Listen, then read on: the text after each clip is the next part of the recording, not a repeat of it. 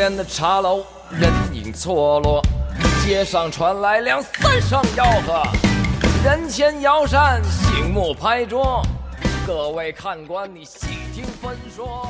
好，各位亲爱的听众朋友们，大家好，欢迎大家收听新的一期闲篇儿。哎，呃，哎，大家看标题也能看得出来啊，今天又是一期丁老师的《西游记》啊。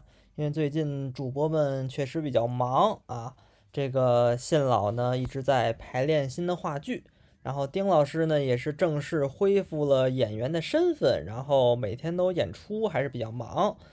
然后呢，我最近呢也一直是在筹备一点小演出啊，那严哥呀、老雪呀、皮呀，他们今天都比较忙，所以呢，没有人能抽出时间来录音。所以呢，咱们就还按照原来的惯例啊，就是没有节目了，咱们就放一期丁老师的《西游记》啊。咱们上一回、上两回的《西游记》呢，是在咱们的闲篇小春晚当中播放给大家了啊。那期呢，在荔枝上没有，大家可以移步到蜻蜓或者是哎哎对，或者是网易音乐，您可以收听那期的节目啊。呃，一会儿呢，丁老师的《西游记》呢，都到了第五回了。啊，拢共呢，他现在录到了十二回啊，看看还能坚持到多少啊。然后顺便预告一下啊，就是如果不出意外的话，咱们下周终于要更《水浒》了啊。这丁老师已经刚才明确的许给咱们了啊，说这周咱们就先更个《西游记》啊，下周咱们准更《水浒》，咱们看看是不是能准更《水浒》啊。反正是呢有戏了啊，对不对？不错，这就啊。好，那咱们就废话少说，少说废话啊！我们一起来收听丁老师的《西游记》第五回：京都倒兵器，龙宫借神帖。我们掌声有请丁老师。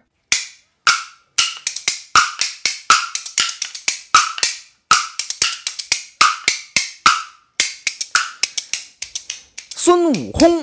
辞别了菩提与师兄，脚踏云头似流星，眨眼之间就来到我花果高山面前迎。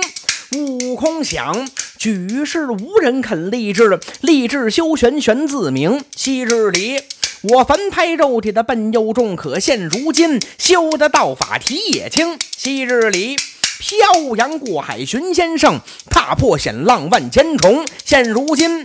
脚踏祥云过四海，再也不用边牧筏子乘天风。霎时间，孙悟空来到了水帘洞，暗落云头喊连声：“小的们，小的们，为王我又转回城。”悟空这喊声漫山荡啊，大猴小猴全惊动。有的从山上往下跑，有的从山下往上冲，有的急忙跳下了树台，有的钻出了灌木丛。大猴小猴千千万，密密麻麻数不清，争先恐后的往前跑，在这连喊带叫往上拥。呜啦啦，上来了一大片，把悟空围在了正当中，里三层外三层，那是里里外外前前后后左左右右围了个严严实实不透风。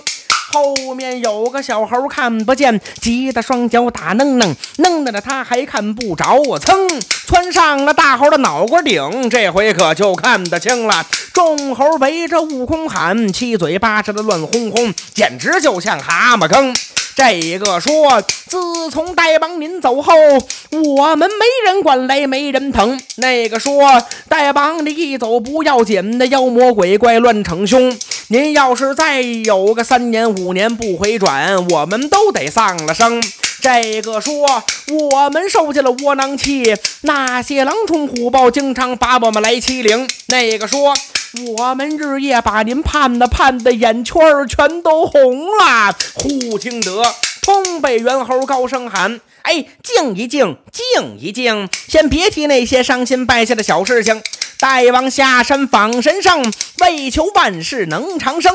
咱让大王讲一讲长生法到底学成没学成啊？”众猴闻听齐拍手：“对对对，好好好，大王讲给我们听一听。”悟空见问忙答话，心里高兴喜盈盈。你们安静都坐好，听我从头说分明。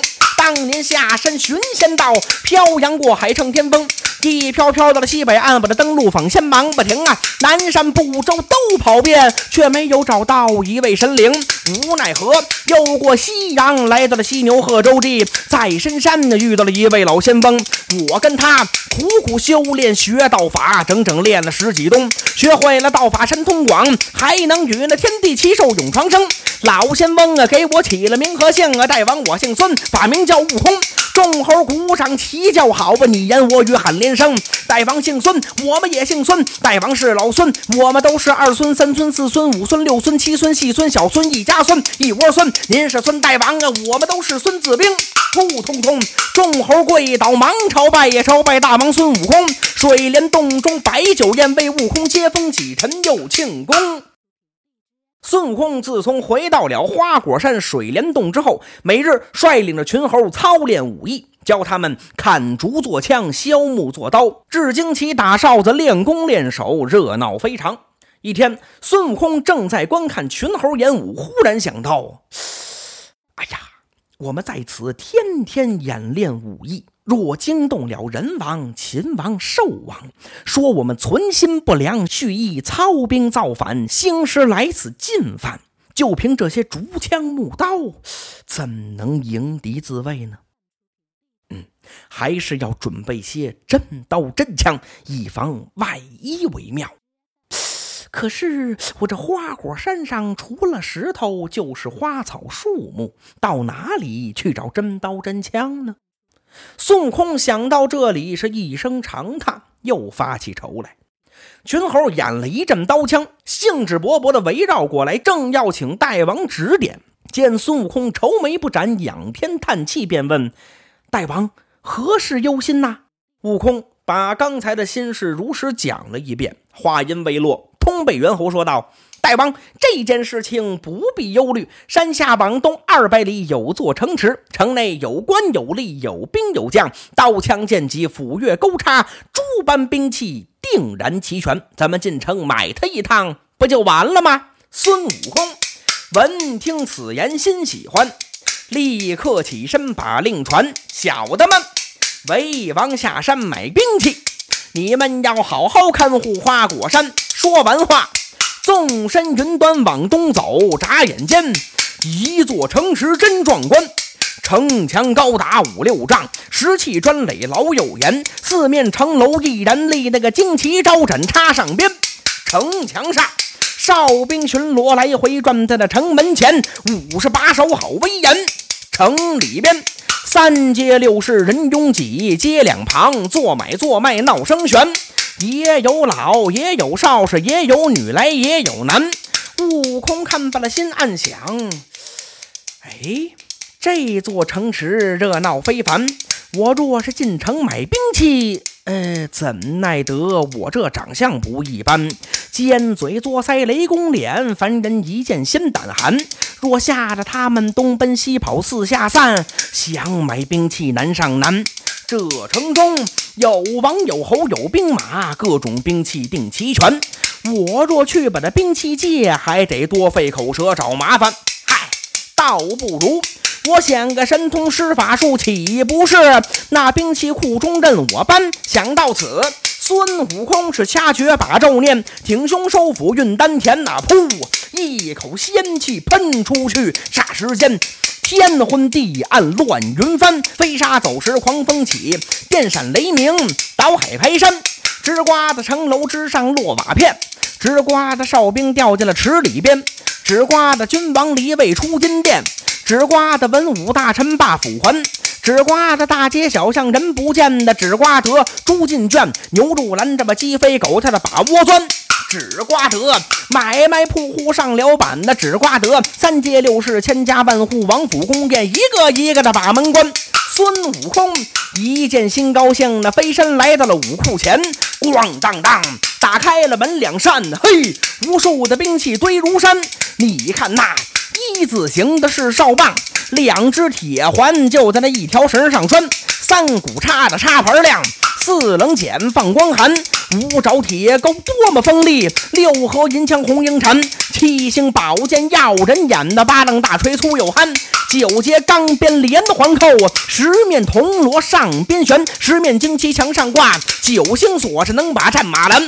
八楞大锤青铜铸，七尺匕首小巧玲珑二尺宽，六尺长弓雕彩凤，五尺爬爬杆上边蛟龙盘，四百一斤的方天戟，三百一斤的弯月镰，两人板斧明又亮，是一库兵器样样全。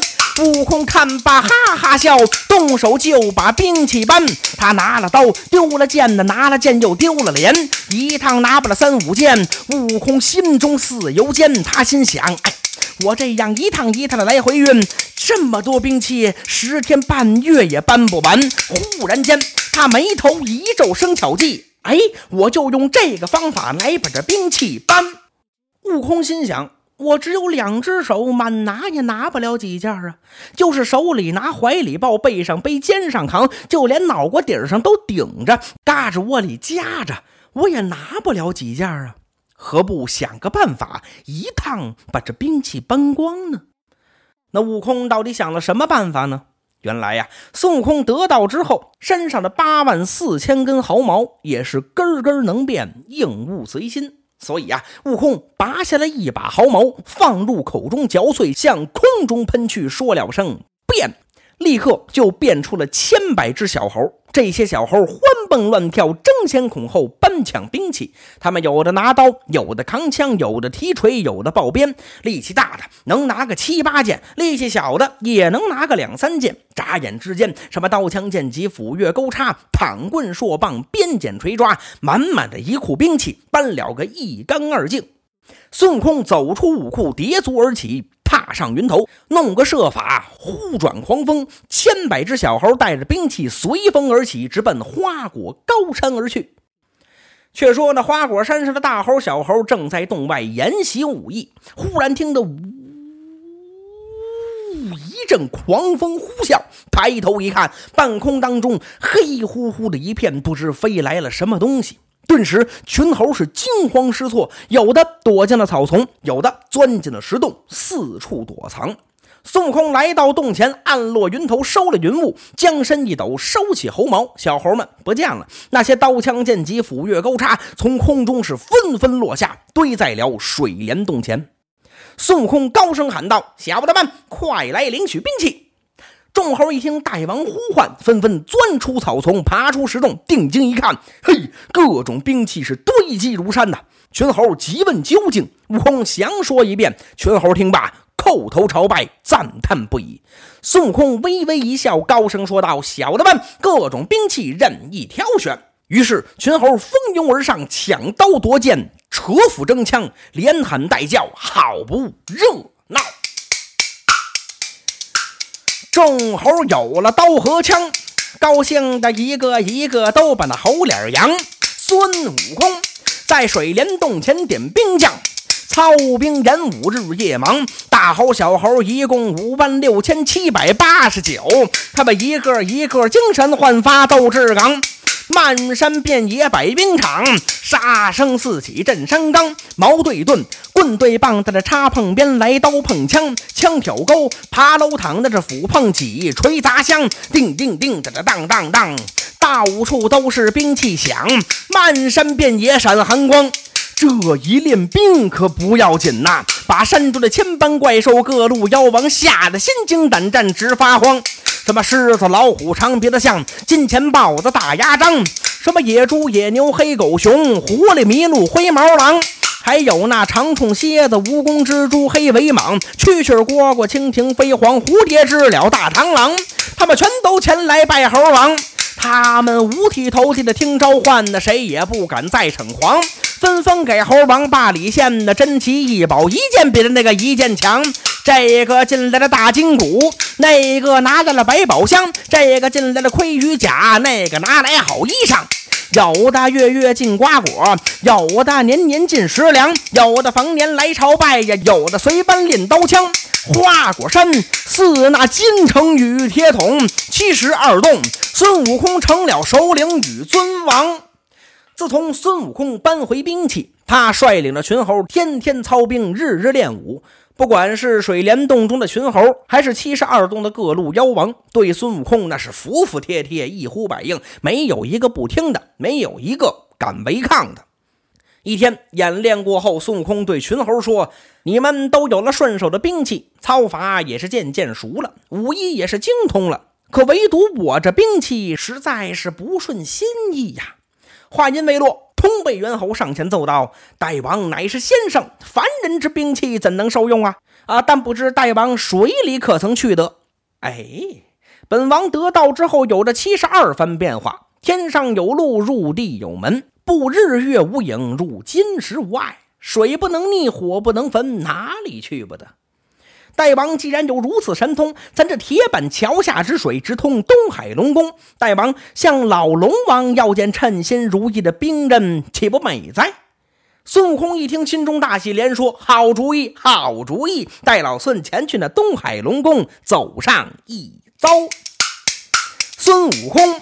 飞身就把那铁桥上啊，照着水中一端详，口念咒语，使了一个避水法，把身子稍微一晃荡，双脚一跺往下跳，哗啦啦，清水翻卷退两旁。孙悟空他大摇大摆的往里闯，连走带跑走的忙。不多时，东海海底已来到，突然间闪出个夜叉把路挡，开口就把悟空问：“哎。”你是哪里的神圣到这方？报出名姓，我好禀报。前来龙宫为哪桩？悟空说：“我和你们龙王是邻居，我是花果山上的美猴王。今天来把龙宫进，有一件大事要跟你们龙王来商量。”夜叉一听不怠慢，转身禀报了东海老龙王。老龙王听罢，说声请，急急忙忙换礼装。他带来了龙子龙孙虾兵和蟹将啊，出宫迎接美猴王啊！上仙，上仙，请进，上仙，请进。咱们水晶宫里论短长。悟空躬身忙还礼，随着龙王上了殿堂。老龙王让座献茶，忙完毕，口尊上仙开了枪啊！上仙，久闻大名未拜见，今日光临寒舍为哪桩？悟空说：“我上山修行得了道，回山操练众儿郎。”每日里舞刀又弄棒啊，习练武艺守山岗。怎奈得吧老孙是仙体，凡人的兵刃我怎么使的都不相当。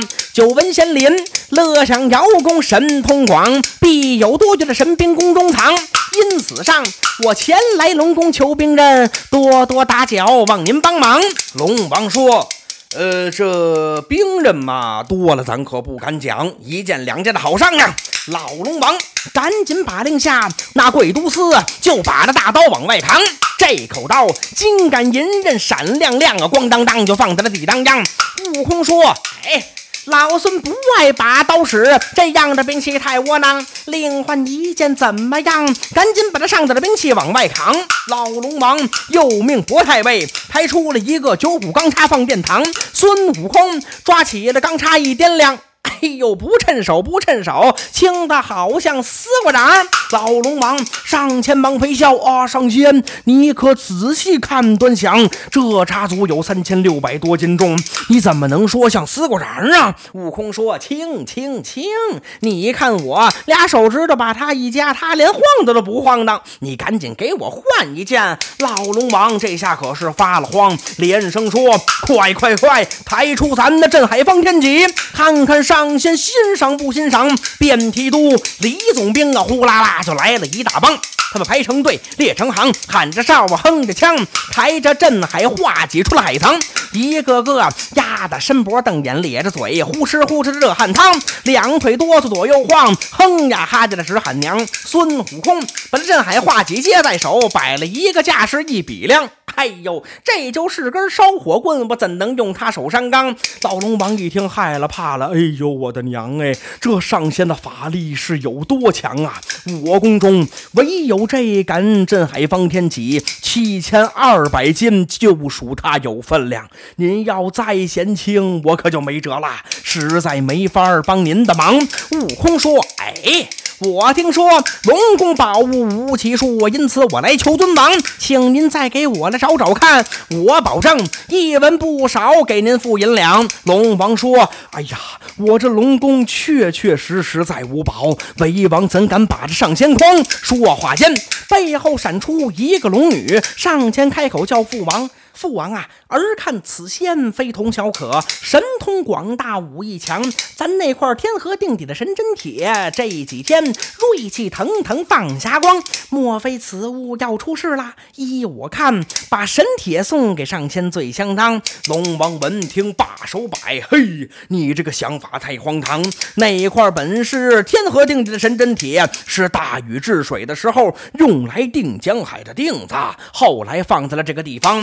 那。大神铁围圆足有十几篓，又粗又重百丈长，这样的神铁能当兵刃使吗？你给他，他也不欣赏。龙王说罢了，看龙女。龙女走到龙王旁，龙王侧耳细听龙女讲。龙女小声细嘟囔：“你管他欣赏不欣赏，让他看看又何妨？能用他就拿了去，不能用他再没理由缠父王。赶快把他打发走，免得惹祸出祸殃。”哦。对对对，就依你的好主张。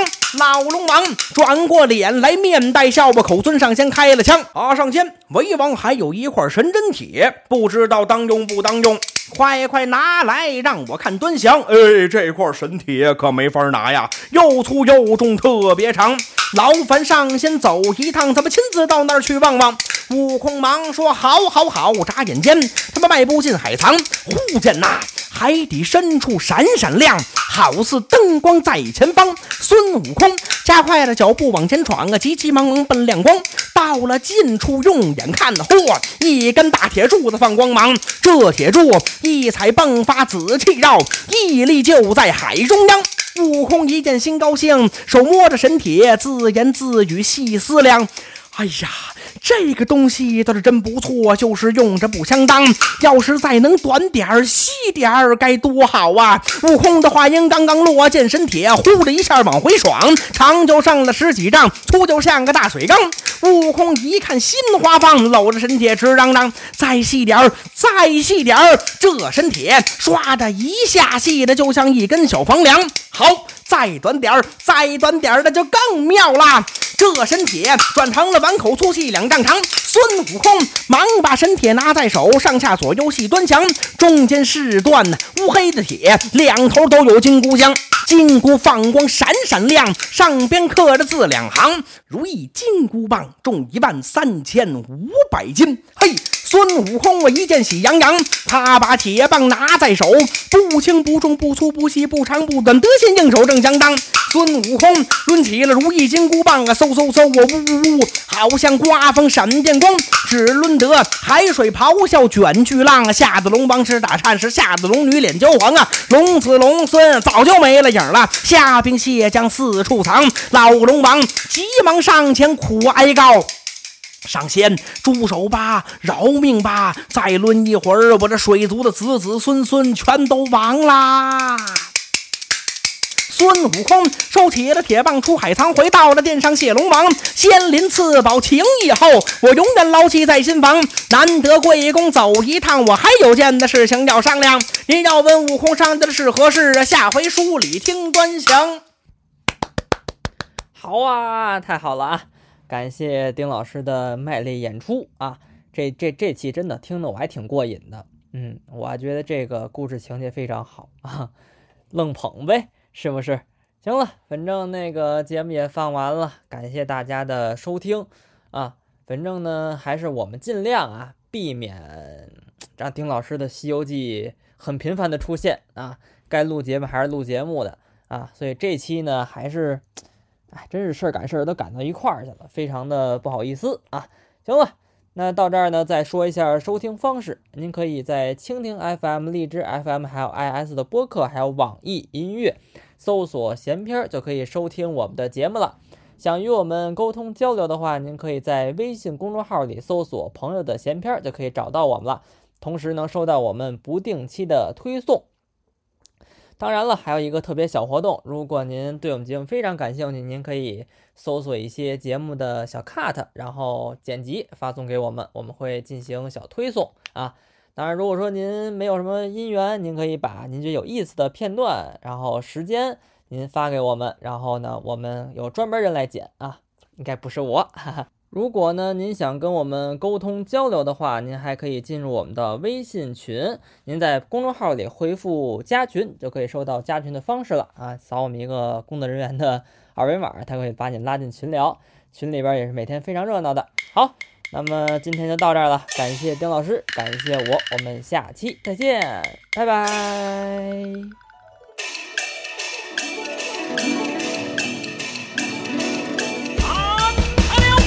路边的茶楼，人影错落，街上传来两三声吆喝，人前摇扇，醒目拍桌，各位看官，你细听分说。这江山风雨，岁月山河，刀光剑影，没了多少世间传说。且看他口若悬河，衣上有风尘，却原来是一位江湖说书人。那天山女子独守枯城。也只是为了曾经的那一个人。那昆仑痴儿一情难分，谁曾想这一去再不相逢？这江山风雨，岁月山河，侠骨柔肠，醉了多少次间坎坷。本就是浮萍游子，漂泊本无根。萍水相逢，浪迹天涯，君莫问。那江山如画，各走一程，也哭尽了人间的多少苍生。那美女多娇，爱看英雄，道尽了江湖的血雨腥风。城中楼阁，几经风霜，天涯游子一梦黄粱。神鬼之意，荒唐一场，谈笑一段，半生疏狂。